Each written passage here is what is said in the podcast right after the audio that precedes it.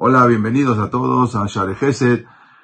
En esta ocasión les quiero hacer una pregunta. ¿El antisemitismo es bueno o no es bueno para el pueblo judío?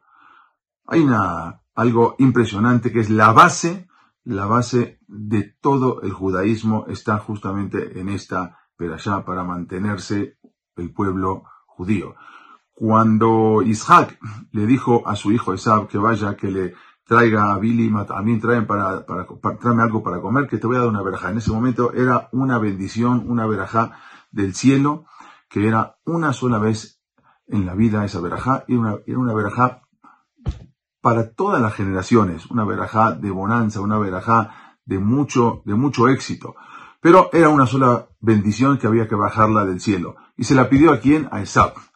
Entonces en ese momento la perashá de la semana cuenta que vino un malaj y le dijo a le dijeron a Rivka, la esposa, que vaya y que le diga a Jacob, su hijo, para que se ponga la ropa de Sab y engañe a Isaac y le diga que yo soy tu hijo y que vengo a traerte la comida. Entonces en ese momento vino Rivka, mandó a llamar a Jacob, le dijo, tienes que meterte, tienes que entrar y tienes que eh, lograr que esa verajá, esa bendición te la dé a ti.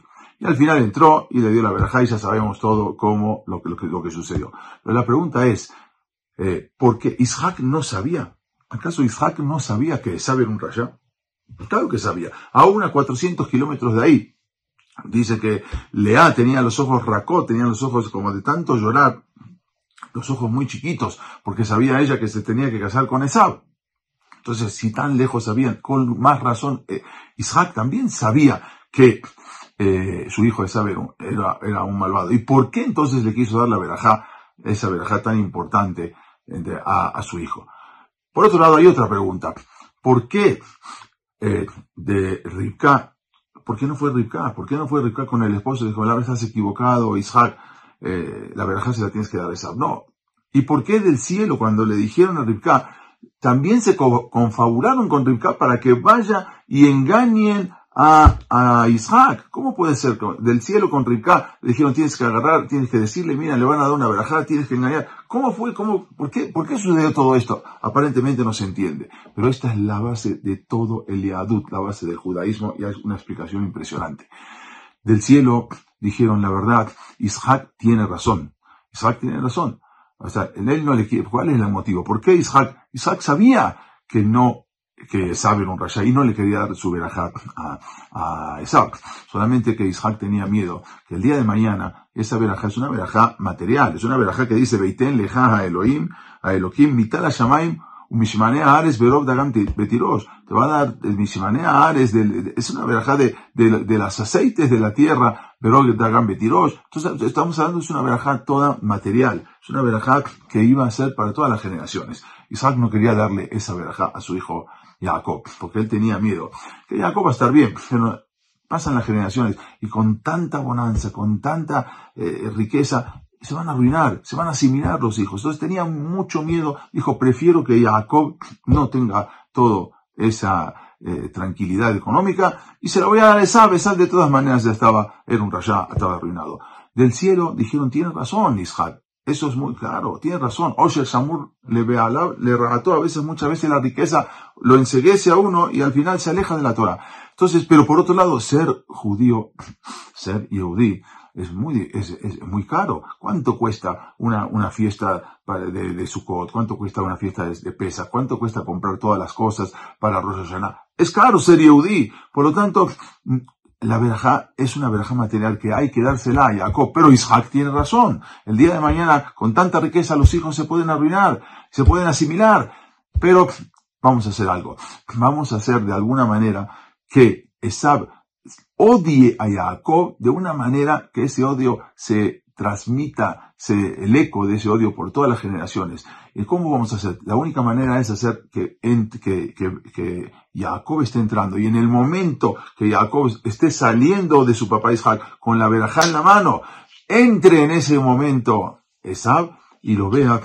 Y en ese momento Esab dijo, Isaac se acá, eh, dijo, eh, gritó un grito tan fuerte, que es un grito tan fuerte que se escuchó por todas las generaciones, un grito de odio.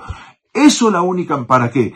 De Shammai dijeron, cuando los hijos de Israel se empiecen a arruinar, se empiecen a asimilar, inmediatamente ese odio se levanta. Es algo que está preparado, es algo que está automatizado, es una protección para el pueblo judío. Cuando el pueblo judío, si va a tener bonanza, si va a tener riqueza, se empiezan a, alejar de la Torah, se empiezan a parecer más al, al gentil, se empiezan a querer igualar, eh, asimilarse, entonces en ese momento voy a levantar a Esab para que levante su odio contra el pueblo judío y ahí ese se puedan otra vez volver al camino.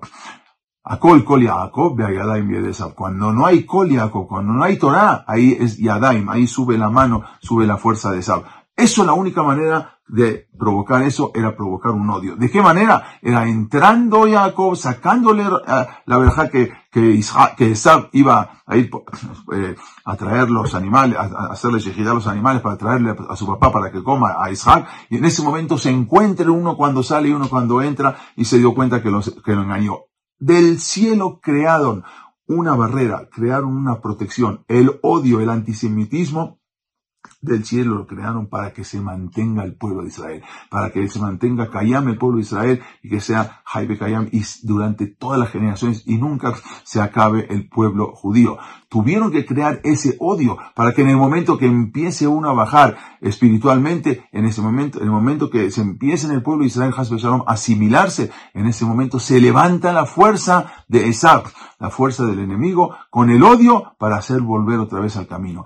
Todo esto lo tuvieron que hacer y esta es la base de el, Am Israel. La pregunta es, ¿el odio es bueno o es malo? ¿El antisemitismo hacia el pueblo judío es bueno o es malo?